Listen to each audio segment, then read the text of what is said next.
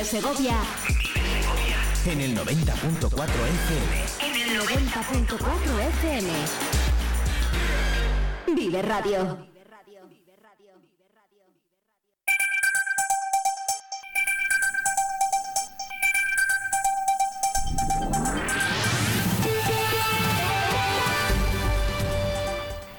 Ya saben todos los oyentes de Vive Segovia, de Vive Radio, que esta es la sintonía de las noticias de nuestros servicios informativos y es la que estamos eh, también eh, usando nosotros los eh, miércoles de 10 a 11 para ponerles al día de la actualidad política.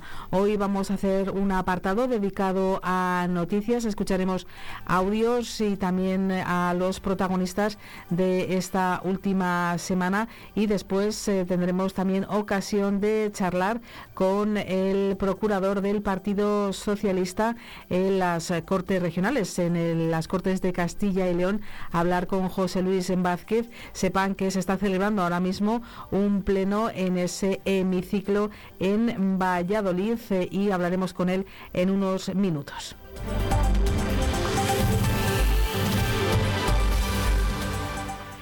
Vamos a comenzar con esa actualidad eh, política recordando eh, las diferentes eh, notas de prensa que nos hacen llegar los diferentes grupos políticos y lo vamos a hacer en el Ayuntamiento de Segovia. Y en primer lugar les vamos a hablar de Izquierda Unida porque Izquierda Unida, sus concejales han criticado la falta de previsión del Ayuntamiento de Segovia con la carrera del pavo, una de las tradiciones de la mañana de Navidad del próximo lunes.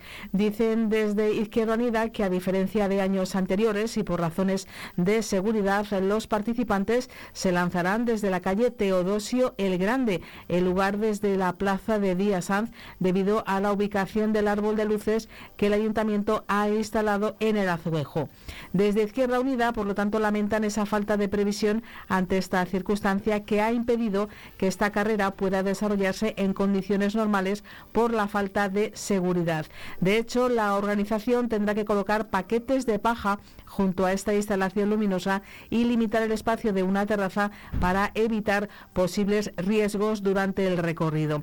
Ángel Galindo, que es el portavoz de Izquierda Unida, preguntó en el pleno de noviembre eh, si la instalación del árbol de luces era compatible precisamente con la carrera del pavo.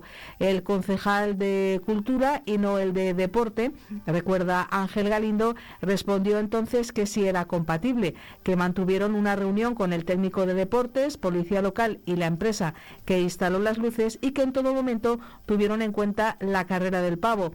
No obstante, los cambios que se van a hacer en la misma pues no dan a entender lo que se dijo en ese pleno, según Ángel Galindo, que eh, considera que había margen para ubicar la decoración navideña de tal forma que no interfiriera en esta actividad ni con la trayectoria de los participantes y lamenta una decisión que él califica de equivocada en el marco de la programación navideña que va a conducir a una de las eh, actividades más características de Segovia con casi 90 años de historia, una nueva improvisación del equipo de gobierno de José Mazarías para enmendar las deficiencias de medidas erróneas como las que ya se han dado, recuerda Izquierda Unida, en el paseo de la Navidad. Pues esta noticia que nos llegaba desde Izquierda Unida y ya saben todos ustedes que otro de los temas que se viene hablando y mucho eh, durante toda esta semana, el acento lo ponía en primer lugar el propio ayuntamiento remitiendo a los medios de comunicación el domingo esa noticia de la congelación de los sueldos, de los sueldos y también hablaban de esas eh, deudas que tienen con los eh, trabajadores. Pues el lunes será el alcalde José Mazarías en la presentación que tuvo lugar en Segovia de ese convenio entre la Federación Regional de Pensionistas y Jubilados de Castilla y León con la consejería que dirige Isabel Blanco. Eh, estaba como invitado el alcalde de la ciudad, José Mazarías, y allí atendía a los medios de comunicación y daba estas explicaciones que gracias al trabajo de nuestra compañera de la 8 Segovia, Victoria Domínguez, les podemos ofrecer ahora en Vive Radio. Estas serán las explicaciones de esa nota de prensa que nosotros teníamos eh, como ocasión de trasladarles el lunes, eh, la explicación que daba el alcalde. Pues como ya hemos anunciado y con esa nota de prensa que mandamos ayer, y después de ir detectando las, las distintas posibilidades que había para cerrar los presupuestos, pues hemos previsto eh, una partida importante, una, partida importante para afrontar toda esa deuda que estaba pendiente con los trabajadores municipales desde el año 21. Del año 21, el ejercicio del 22 y parte del 23 que no se habían pagado las horas extras y las gratificaciones que les correspondían a los empleados municipales. Eh, la verdad es que eh, cuando empiezas a perfilar y, cerrar el presupuesto para el año 24 es cuando tomas verdadera conciencia y cuando rescatas las cifras totales, eh, las cifras totales con el máximo detalle que te hacen conocer la situación, la situación que nos hemos encontrado en este ayuntamiento. Eh, este equipo de gobierno ha entendido que era absolutamente eh, preferente, preferente atender esta situación que tenían los trabajadores municipales, no alargarla ni prolongarla más, porque aunque era una demanda que no se había atendido, nosotros creíamos que tenía que ser prioritario y por tanto lo que hemos hecho ha sido eh, ver que con ese objetivo que teníamos de la subida de, los, eh, de las retribuciones del equipo de gobierno y de todos los concejales, de todos los concejales de la corporación, pues si la retirábamos podíamos hacer frente aparte, aparte de esa, de esa necesidad para afrontar estas horas extras y estas gratificaciones. Creemos que es un ejercicio de responsabilidad.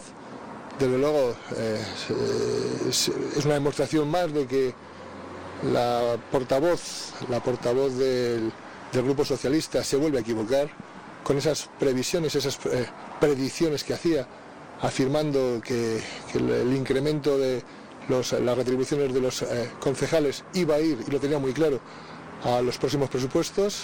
Pues claro que va a ir, es una partida que tiene que costar eh, en los presupuestos, pero se ha equivocado, sin subida, sin ninguna subida, porque como digo, hemos querido hacer frente a esta, a esta necesidad. Era una demanda, la de que se congelaran los, las retribuciones de, de la corporación. Era una demanda de todos los grupos políticos, como se vio en aquel pleno de septiembre en la que se retiraron esta propuesta. Por lo tanto, yo creo que, en este momento imagino que, y una vez que se les explique la semana eh, empecemos en los próximos días a explicarles ya a todos los grupos políticos los detalles de este presupuesto, pues imagino que intentaremos obtener el apoyo de, los grupos políticos, puesto que parece que la línea roja era esta subida de, retribuciones. Eh, esto nos ha obligado, como se han detectado estas situaciones a última hora, nos ha obligado a, no eh, poder llevar al, pleno del próximo día 29 eh, la aprobación de los presupuestos. Con lo cual ya anuncio desde aquí que nos vamos a retrasar seguramente 15 días, ya nos vamos a ir a los, primeros días de la, primera quincena de, enero. Es un, retraso que, no tiene mucha importancia y máxime cuando, cuando llevamos con presupuestos prorrogados, como saben ustedes, del 2022. Estamos haciendo, lo dije el otro día cuando comparecí ante ustedes, un esfuerzo faraónico, faraónico para cuadrar los presupuestos eh, en virtud de lo que las situaciones que vamos detectando eh, eh, de, la economía del ayuntamiento, de la situación financiera de este ayuntamiento. nos encontramos cada día una sorpresa y desde luego no es posible, no es posible que esto, esta situación se siga, se siga dando. Por tanto, nosotros sí que vamos a tener presupuestos frente a una candidata socialista que va a pasar a la historia como la única, el único alcalde de Segovia que no consiguió aprobar unos presupuestos. Las eh, declaraciones eh, que ofrecía el alcalde de Segovia, que hemos eh, querido también que ustedes tuvieran la versión extendida de toda la explicación que dio en torno a esa noticia con la que abríamos nuestros servicios informativos el pasado lunes, aquí a las 8 de la mañana. Los compañeros le seguían preguntando por este asunto al alcalde, por ese retraso anunciado de que los presupuestos ya no van a ir al pleno del 29 de diciembre. Seguimos escuchando las eh, declaraciones y las puntualizaciones que hacía José eh, Mazarías respecto a esta noticia. Tenemos eh, una, situación que, ha sido absolutamente novedosa para nosotros y es la llegada del nuevo interventor. El nuevo interventor que nos ha propiciado el que analizáramos, constatáramos y viéramos al máximo detalle la situación financiera que había en este ayuntamiento. Y nos ha puesto de relieve situaciones que no eran, que no eran, eh, no se ajustaban a la norma, situaciones que, pasaban inadvertidas y que gracias a él hemos podido constatar. En, en ese momento, cuando, cuando lo propusimos, pues no teníamos este nivel de información y desde luego cuando hemos sido capaces de conocer al detalle, al detalle como le decía, pues eh, independientemente de que sigamos pensando que, el salario de los, eh, de, los, eh, de los concejales debiera tener un aumento en alguna medida, pero cuando no hay dinero para, para hacer frente a esto, pues evidentemente a otras, a otras necesidades se prefiere hacer frente a las necesidades reales que hay en el ayuntamiento y dejarlo y dejar este tema para, para otro momento. Las eh, respuestas que iba dando José Mazarías, como decimos, a preguntas de los eh, periodistas en torno a este asunto que ha ocupado pues eh, muchas portadas y lo seguirá haciendo en los próximos días. Es una información que les hemos trasladado sobre y relacionado con este asunto y vamos a contarles también otras eh, informaciones que tienen que ver con la política municipal porque también hemos eh, recibido una nota de prensa por parte del grupo de Podemos, exactamente el es eh, Podemos Alianza Verde bajo el nombre, como saben, de Segovia en Marcha, que es como se presentaron a las elecciones. El concejal de Segovia en Marcha considera injustificable que el gobierno del Partido Partido Popular defienda incluir como miembros de la Fundación Don Juan de Borbón al director provincial de Educación en Segovia de la Junta de Castilla y León y a Caja Rural porque cree que resta peso a la representación del ayuntamiento a pesar de ser la mitad del presupuesto de la entidad siga siendo municipal. Para Guillermo San Juan, el alcalde de Mazarías parece no tener ningún tipo de respeto por los segovianos y por las segovianas eh, por el dinero público de la ciudad y le parece a Guillermo San Juan inaudito que un alcalde defienda a capa y espada que otras administraciones y entidades privadas decidan a su antojo sobre presupuesto municipal y además sin comprometerse a aportar económicamente lo mismo que aporta el Ayuntamiento de Segovia. La Junta aportará 10.000 euros el próximo 2024, menos de lo comprometido para este 2023, y la Fundación de Caja Rural 15.000 euros. Y recuerda y el concejal de Segovia en marcha que ambas entidades están muy lejos de los 270.000 euros que aporta el Ayuntamiento de Segovia a la Fundación Don Juan de Borbón. Pero también quieren denunciar que Mazarías, le pare, según Segovia en marcha, parece estar encantado con que su ayuntamiento sea el pagafantas de esta entidad, de la Fundación Don Juan de Borbón, poniendo más dinero que el resto de patronos juntos y encima perdiendo capacidad de decisión en el patronato. Desde Segovia en marcha se apunta también en el patronato la necesidad de que la Fundación aumente esas aportaciones de carácter privado, reduciendo la dependencia que tiene de la aportación municipal y disminuye al mismo tiempo el peso de los gastos fijos de la entidad. Son noticias que tienen que ver con el Ayuntamiento de Segovia.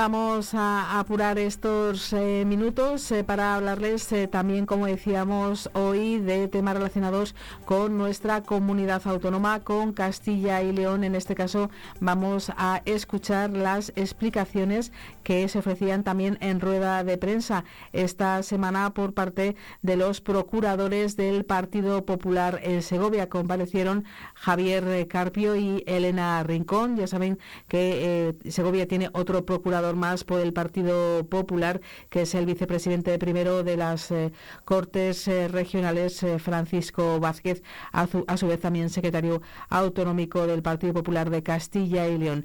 Ellos ofrecieron los datos pormenorizados de Castilla y León en materia de educación, lo que tiene que ver con el informe PISA. Hemos también sacado algunos audios de extracto para que ustedes conozcan lo que ocurrió en la sede del Partido Popular en esa comparecencia. En primer lugar, se nos recordaba ese estudio de la OCDE, el estudio PRISA, PISA, eh, que habla de varias materias. En primer lugar, hacía referencia a la procuradora Elena Rincón, lo hacía sobre el apartado dedicado a matemáticas. En el caso de matemáticas, nuestros alumnos de la comunidad han obtenido la puntuación más alta de toda España. Como les presentó en este pequeño eh, esquema, en esta pequeña plantilla, hemos obtenido Castilla y León 499 puntos, detrás de las cuales tenemos a Asturias y tenemos a Cantabria, como les decía, la primera comunidad de España. En lo que respecta a la Unión Europea y a países de la OCDE, nos encontramos también en una magnífica posición. Se lo presento aquí únicamente por detrás de países como Japón, Corea, Estonia o Suiza. Seguidamente estaría ya Castilla y León, por encima de países que siempre venimos a nombrar cuando nos queremos comparar, como por ejemplo Alemania, como por ejemplo Reino Unido, Dinamarca, Finlandia, está por detrás de Castilla y León. Esa es la situación que tiene Castilla y León en materia de matemáticas comparada con otras comunidades autónomas y también con otros eh, países. En la siguiente intervención hablaban de otro de los apartados que tiene este informe PISA de educación, la compresión lectora por parte de los alumnos de Castilla y León. En el caso de la competencia de lectura, Castilla y León también ha ocupado la primera posición como ven, en este caso son 498 puntos y está también por detrás, eh, por, perdón, por, delante de, eh, de, Asturias y por delante de la Comunidad de Madrid. Si lo comparamos de nuevo con la OCDE y con eh, los países de la Unión Europea, en este caso estamos en la novena posición, octava, novena, junto, compartimos puesto con Australia. En este caso volvemos a estar por detrás de países como Japón, Corea, Irlanda y de nuevo por delante de países como Finlandia, como Suiza, como Bélgica, etcétera la situación que tienen los alumnos de Castilla y León en comprensión lectora y en tercer lugar hay otro tercer apartado del que habla el informe PISA de los datos eh, que puso de relieve el presidente de la Junta de Castilla y León, Alfonso Fernández Mañueco, en esa comparecencia y que después en la sede del Partido Popular de Segovia también eh, se ponía esta situación encima de la mesa por parte de sus procuradores. Ahora nos hablan de ciencias.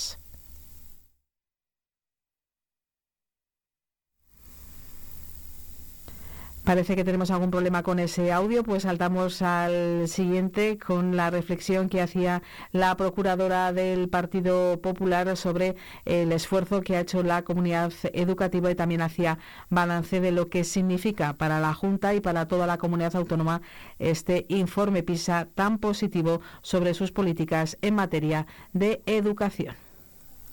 Tenemos una educación de calidad, una educación que está a la vanguardia de la innovación pedagógica y que está comprometida con la equidad y con la igualdad de oportunidades, que además permite que los padres y madres de nuestros alumnos lleven a sus hijos a estudiar al centro que así desean y que así lo prefieran. Un orgullo para todos los que trabajamos en el ámbito educativo y es que es el trabajo bien hecho un trabajo realizado por todos los castellanos y leoneses. Tenemos una educación en la que no se baja el listón, sino que valoramos el mérito, valoramos la capacidad y valoramos el esfuerzo de todos nuestros estudiantes. Además, este informe ratifica que Castilla y León es la comunidad autónoma con menor porcentaje de alumnado víctima de acoso escolar. Hasta ahora solo se venían nombrando estas eh, competencias más académicas, pero también es importante resaltar que junto con La Rioja, la comunidad de Castilla y León es en la que menos se produce este acoso. Por lo tanto, tenemos unas aulas seguras en Castilla y León. Pero miren, no sirve que nos conformemos porque hay que seguir avanzando y hay que seguir trabajando por esa excelencia y por esa calidad educativa que está caracterizando a la comunidad de Castilla y León. Sí que para finalizar nos gustaría nombrar algunas de las obras, algunas de las infraestructuras que se están realizando en la provincia de Segovia y que demuestran una vez más la apuesta de la Junta de Castilla y León por mejorar esa calidad educativa y por mejorar nuestras infraestructuras. Nos estamos refiriendo, por ejemplo, a las mejoras de la iluminación que se han hecho recientemente del Instituto Andrés Laguna y del Instituto María Zambrano del Espinar, o así como esa apuesta por la nueva sede de la Escuela de Enfermería en la provincia de Segovia. No queremos terminar esta rueda de prensa sin agradecer también ese esfuerzo, ese esfuerzo a toda la comunidad educativa, esfuerzo a los docentes, esfuerzo a los equipos directivos, esfuerzo a todos los profesionales, también familias y por supuesto el esfuerzo del alumnado de nuestra comunidad. No sin ello también resaltar que eso también es fruto de la voluntad política, de las políticas de la Junta de Castilla y León y de la buena gestión que se está realizando desde este Gobierno autonómico. El estar hablando aquí de este modelo de éxito, por tanto, es fruto de todos. Eh, sin más, agradecerles eh, de nuevo su presencia. Esa era la rueda de prensa que ofrecían los eh, procuradores eh, del Partido Popular en torno al informe PISA, otra de las noticias políticas que nos ha dejado esta semana del mes de diciembre y tenemos eh, que darles una última hora, novedades en torno a ese accidente mortal del que les hemos informado también en nuestro programa de hoy. Ha sido finalmente la noticia que podemos ampliarles es que ha sido un hombre de, 36, de 33 años el que ha perdido la vida como consecuencia de este accidente de circulación que se ha registrado a primera hora de la mañana, en torno a las 6 menos 10 de la mañana, en la autovía 601, la conocida como autovía de Pinares, a las afueras de la villa de Cuellar, dirección a Valladolid. Eh, según los datos que aporta el Servicio de Emergencias de Castilla y León 112, los hechos han ocurrido a esa hora, en torno a las 5 y 48 de la mañana, se informaba de una colisión entre un camión contra un turismo que previamente había, eh, se había accidentado. Ha sido en el kilómetro 56 a 601 sentido Valladolid, a las afueras de la Villa Cuellarana, y se pedía asistencia para el ocupante del turismo, para este eh, hombre de 33 años que estaba inconsciente y atrapado en su interior. Se dio aviso a Guardia Civil de Tráfico a los bomberos de Segovia y a los bomberos de la Diputación de Valladolid, al Centro de Coordinación de Urgencias de Emergencias Sanitarias ACIL, que enviaba una unidad de enfermería de emergencias y a personal sanitario de atención primaria del propio Centro de Salud de Cuellar. Al llegar al lugar de los hechos, solo pudieron confirmar el fallecimiento del conductor del turismo de este hombre de tan solo 33 años. Son las 10 de la mañana y 46 minutos. Nosotros hacemos un alto en el camino y enseguida ponemos eh, más información encima de nuestra mesa, siempre pendientes de la última hora, aquí en Vive Radio.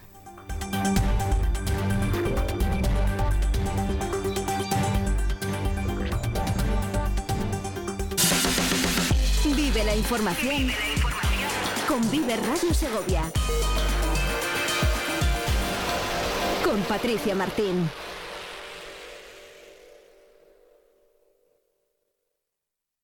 Muñoz Hostelería Distribución y venta de productos para hostelería, colectividades y particulares. Ven a vernos y disfruta del placer de comprar en el comercio tradicional. O si lo prefieres, ahora también desde la comodidad de tu casa en tiendaartículoshostelería.com. La otra forma de ir a comprar.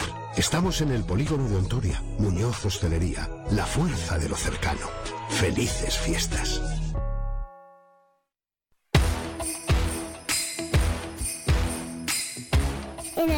Alimentos de Segovia también hemos crecido mucho. Más de 300 empresas. Hemos apostado juntos. Querido 2023, gracias. Feliz 2024. Seguimos creciendo juntos. Diputación Provincial de Segovia. En un momento, esa comida tan especial, desde la granja Mi Mesa y con todo el sabor de la tradición castellana. Cochinillo, cordero asado y conejo de Segovia, calentar y listo para disfrutar. Y un precio fantástico porque en Cooperativa Mesenor no hay intermediarios. Entra en mesenor.es y tú eliges. También venta directa a nuestra cooperativa. Productos Mesenor, sano en origen, sano en tu mesa. En Torrecaballeros la magia se mezcla con los sabores y la naturaleza. Que los aromas de nuestra gastronomía y la belleza de nuestro entorno natural les llenen de alegría. Brindemos por momentos especiales en familia y por un año nuevo lleno de esperanza. Con cariño, el Ayuntamiento de Torrecaballeros les desea unas fiestas inolvidables, salud y felicidad.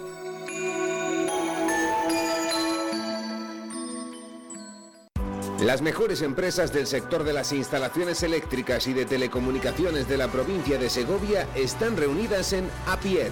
Juntos crecemos, nos formamos, estamos al día de la actualidad del sector. Somos agentes de FENIA Energía, la compañía eléctrica de los instaladores. Asociación de Empresarios de Instalaciones Eléctricas y Telecomunicaciones de Segovia y provincia, ofreciendo profesionalidad. Distribuidores oficiales de FENIE Energía.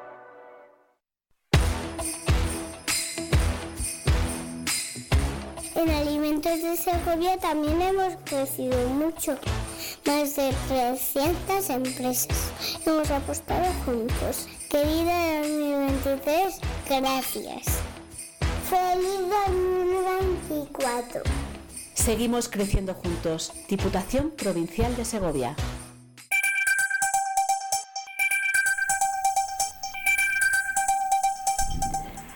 Quedan 10 minutos para alcanzar las 11 de la mañana y como les habíamos comentado al principio de nuestra sección política de este miércoles, eh, hoy un guiño muy especial a las eh, Cortes eh, Regionales, donde además está celebrando sesión de pleno, al igual que la tarde de ayer, pero saludamos en directo a José Luis Vázquez, procurador por Segovia del Partido Socialista. José Luis Vázquez, muy buenos días. Muy buenos días, buenos días hoy de radio y felices Navidades de entrada y que tengáis una larga vida como emisora. Muchísimas gracias, eh, José Luis. Como decimos, eh, podemos contar en riguroso directo que, sigue todo transcurriendo con, con, normalidad en el Pleno, dentro de lo que es un Pleno en el hemiciclo, ¿no? en el Parlamento Autonómico. La verdad es que sí, que podíamos calificar este Pleno como el menos extraordinario de todos los celebrados porque el esperpento al que desgraciadamente nos han venido acostumbrando a lo largo de estos dos últimos años eh, los procuradores y procuradoras de, la ultraderecha y de la derecha de nuestra comunidad autónoma, desgraciadamente, eh, ha sido la tónica de estos dos años. Una sesión de, pleno, eh, bueno, como decíamos, han sido muchas las más eh, llamativas. Eh, ¿Qué se siente como testigo de todos esos acontecimientos que han ocurrido en Castilla y León, en, ese Parlamento autonómico, en esas Cortes, desde que tomará posesión el, el nuevo equipo de gobierno? Mucha frustración, mucha frustración porque estamos desgraciadamente eh, hemos sido el Parlamento pionero en España de la entrada de la ultraderecha, de la desgraciada ultraderecha, como un síntoma eh, nada positivo democrático en los gobiernos de nuestro país.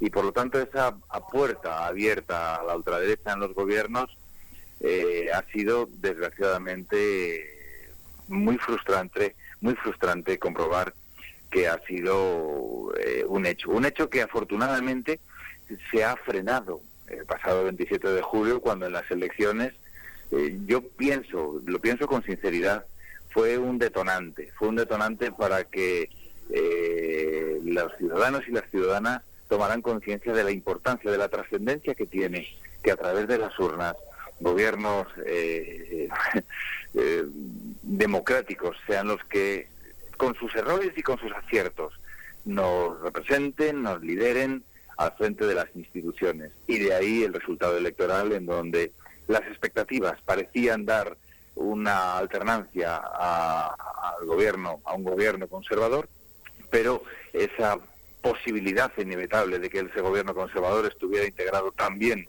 por la ultraderecha fue lo que motivó ese respaldo social, esa, esa toma de decisión social para evitarlo. Una pregunta que me surge y creo que tuve la ocasión también de, hacérsela al procurador del Partido Popular por eh, del Partido Popular por Segovia, Francisco Vázquez. Se habla demasiado de política nacional en, en las Cortes de Castilla y León. Aquí tenemos un gravísimo problema en Castilla y en León. El gravísimo problema de Castilla y León es que tenemos un gobierno que nunca se ha ocupado de las cuestiones de Castilla y de León, de las gentes de Castilla y de León y en concreto de los segovianos. Y en particular de los segovianos, en donde siempre distrayendo la atención ante la falta de, de, capacidad de gestión, de reivindicación de las cosas que son necesidades de, para los castellanos y los leoneses, de lo que son nuestros derechos sanitarios, educativos, nuestros derechos laborales, nuestras prestaciones de servicios, nuestras carreteras, nuestras infraestructuras todo aquello que realmente en otras comunidades autónomas a las que se critica sistemáticamente o al gobierno de España al que se cuestiona sistemáticamente cuando se están perdiendo recursos por falta de capacidad de gestión y de tramitación de todos esos recursos que están llegando más que nunca en la historia de España. De hecho, han llegado, para el año 2024 van a llegar 2.800 millones de euros más con el presidente Pedro Sánchez que con el presidente Mariano Rajoy llegó en el último año. Por lo tanto, no es una cuestión de dinero, es una cuestión de proyecto. Y no tener más proyecto para Castilla y León, como se tiene desgraciadamente en el gobierno de Alfonso Fernández Mañueco, que la reivindicación constante política y partidista, en vez de la reivindicación constante, pero la gestión permanente de nuestros recursos y en tensión en favor de nuestra gente, eso es un gran lastre que estamos pagando. De hecho, la despoblación es una realidad que no se está no se está reduciendo, la pérdida de riqueza es otra realidad, que nuestros jóvenes estén yendo como una diáspora constante y perdamos población, y eso es fruto de esa falta de ambición desde el gobierno de Castilla y León por hacer las cosas en favor de Castilla y de León y en favor de nuestra gente. Tiene José Luis Vázquez en esas Cortes de Castilla y León, ustedes lo habrán escuchado, lo habrán leído en, en la prensa y también, como no, en los servicios informativos de Castilla y León Televisión, eh, mucha relevancia en el apartado relacionado con, el medio ambiente. ¿Cómo es su relación con el responsable de este área en, en Castilla y León? ¿Se puede mm, hablar, se puede llegar a consensos o siempre acaba siendo como un rodillo? No podemos olvidar que con el actual consejero de Medio Ambiente fuimos capaces en la legislatura pasada de lograr de lograr eh, que prosperara una ley fundamental para Castilla y León como es la ley de caza. La ley de caza en nuestra tierra es fruto de ese consenso entre el Partido Socialista y el Partido Popular. Y estamos hablando de hace no más de un año y medio, dos años y medio. Por lo tanto, sí se puede. El punto de inflexión donde, desgraciadamente, esa relación fluida y constante, que sigue siendo de respeto y de consideración mutua, pero ese punto de inflexión fue cuando desgraciadamente en los incendios del pasado año, eh, como culminación de una gestión negligente e irresponsable, desatendiendo permanentemente las propuestas y la mano tendida que con eh, durante los diez últimos años habíamos venido realizando, con propuestas intensas y además con la voluntad de, enriquecer, de construir, se desatendieron y lo peor de todo no fueron las consecuencias, ni la letalidad de las consecuencias, sino la falta, la falta de humildad a la hora de reconocer el error y pedir perdón, y pedir perdón por parte del consejero ante una gestión terrible, de terribles consecuencias, no solo económicas y mentales, sino también personales, esa falta de humildad a la hora de pedir perdón. Pero la realidad es que el consejero, el consejero de Medio Ambiente, Ordenación del Territorio y Vivienda, tiene un gran reto por delante, es que quizá el núcleo del gobierno de la Junta de Castilla y León, en donde más asuntos pendientes tiene y más cruciales y trascendentes tiene, y lógicamente tenemos, tenemos la obligación de llegar a acuerdos, tenemos la obligación de continuar trabajando de una forma constructiva, independientemente de la situación difícil que el año pasado, muy difícil que el año pasado provocó eh, la mala gestión de los incendios forestales que desde la Junta de Castilla y León desgraciadamente todavía no han corregido. En un minuto, minuto y medio, me gustaría pedirle a José Luis Vázquez que nos eh, recordara eh, un poco cuál sería el gran asunto en el que quiere trabajar eh, como procurador en, en 2024. Nos queda un minutito y medio. en ser capaz de lograr una ley de cambio climático y de reto de repoblación para Castilla y León con el consenso del Partido Popular y del Partido Socialista. Eso quiere decir que empezaremos a caminar para que el progreso de Castilla y León se base en nuestras riquezas, que son más que en ningún otro territorio de toda España y seguramente que de toda Europa. Pues eh, le agradezco mucho la brevedad y también eh, por, ser alguien que ha tenido tanto vínculo con el Real Sitio de San Ildefonso. Enhorabuena por esa declaración de Patrimonio Inmaterial de la Humanidad al vidrio soplado. ¿Qué os puedo decir? Que más orgullo que ser Patrimonio de la Humanidad como reserva de la biosfera y Patrimonio de la Humanidad por el bien hacer de mi gente, de la granja y de Balsaín en torno al vidrio, es algo de lo que me siento muy orgulloso y muy honrado de formar parte de esa comunidad. Una comunidad, la más rica comunidad de toda España, de largo. José Luis Vázquez, eh, deseamos eh, que pase unos felices días junto a su familia, junto a los suyos. Igualmente a todos los oyentes y a ti y a tu familia, Patri, una feliz Navidad, un feliz año nuevo y próspero en todos los órdenes para todos vosotros. Seguiremos en, en contacto, como no, un abrazo fuerte. Hasta pronto.